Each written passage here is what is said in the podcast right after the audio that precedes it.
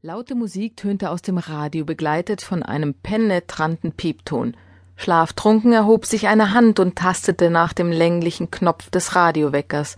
Nach mehreren erfolglosen Versuchen verstummte er aber endlich. Zehn Minuten später sollte sich das ganze Schauspiel wiederholen, nun begleitet von einer angenehm und gut gelaunten Männerstimme. Guten Morgen, Rainer, kam ein Murmeln fast zeitgleich mit der diesmal treffsicheren Hand unter der Bettdecke hervor. In ihrem allmorgendlichen Ritual begrüßte Luca den Mann aus dem Radio, ohne wirklich zu realisieren, dass sie sprach. Auch ein drittes und sogar ein viertes Mal tasteten sich die schlanken Finger hervor, um das Schlafzimmer vor dem unerträglichen Lärm zu retten. Um kurz vor acht tönte der Wecker zu der Musik von Signore Ramazzotti zum fünften Mal. Oh Gott, langsam erhob sich ein verwuschelter, dunkelbrauner Schopf. Ungebändigt bildeten die langen braunen Locken so etwas wie ein Nest.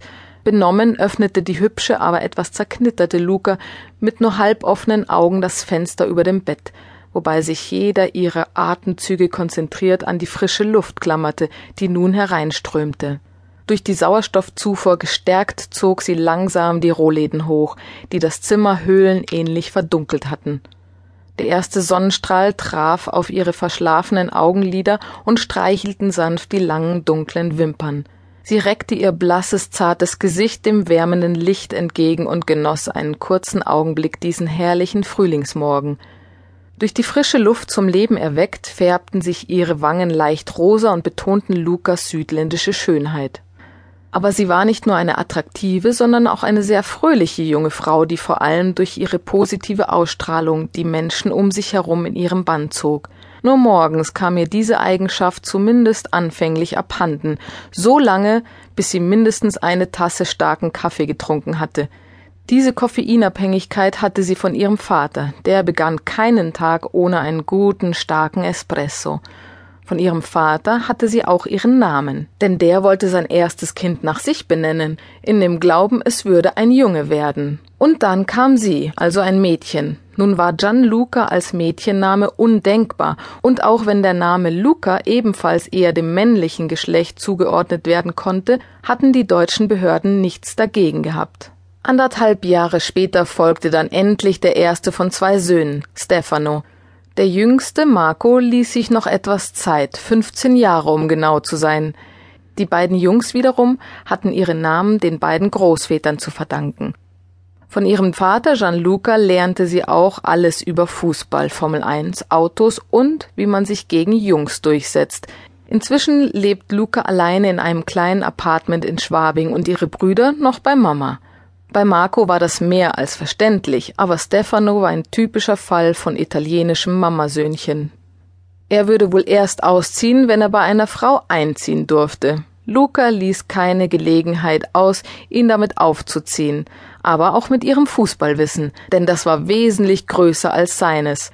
Ganz einfach, weil sie diesen Sport mehr liebte als irgendjemand sonst in ihrer Familie was nicht heißt, dass sie eine von diesen mit einem oder sogar mehreren Schals verkleideten Mannweibern war, die gröhlend Bier tranken und von ihren männlichen Kollegen in der Südkurve kaum zu unterscheiden waren. Sie ging gern ins Stadion oder saß vor dem Fernseher, um sich ein schönes Fußballspiel anzusehen und genoss es in vollen Zügen. Im Gegensatz zu ihren männlichen Kollegen würde Luca allerdings behaupten, ein Spiel anders zu betrachten. Also sie kannte sich aus und wusste, was Abseits ist und was die Experten meinen, wenn sie von der Viererkette sprechen. Trotzdem betrachten Männer so eine Partie wesentlich analytischer und Luca sah es eben wie eine Frau mit dem Blick für das Schöne. Für Luca hatte Fußball etwas Sinnliches, denn was gibt es Schöneres als beispielsweise ein Übersteiger? Also wenn ein Brasilianer oder, aber das kam eher selten vor, ein deutscher Spieler mit dem Ball einen Tanz vollführt und dabei gleichzeitig den Gegner verwirrt. Das war für sie wie Musik. Zugegeben, Männer genießen dieses Schauspiel auch, aber bei ihren von Testosteron gesteuerten Artgenossen stand das anschließende Erfolgserlebnis dann doch im Vordergrund, sprich das Tor. Darum geht es im Fußball nun mal, aber Luca fand es eben auch wunderbar mit anzusehen, wenn ein Spieler an drei, vier Leuten vorbeitänzelte. Das war für Luca schon ein absolutes Erlebnis. Wenn der Spieler dann aufs Tor schoss und nicht traf, hatte sie vorher etwas gesehen, was sie begeisterte, etwas, was Luca am Ende viel mehr erfüllte als der krönende Abschluss. Natürlich wäre das Tor wichtig, aber irgendwie reichte ihr meistens das Vorspiel.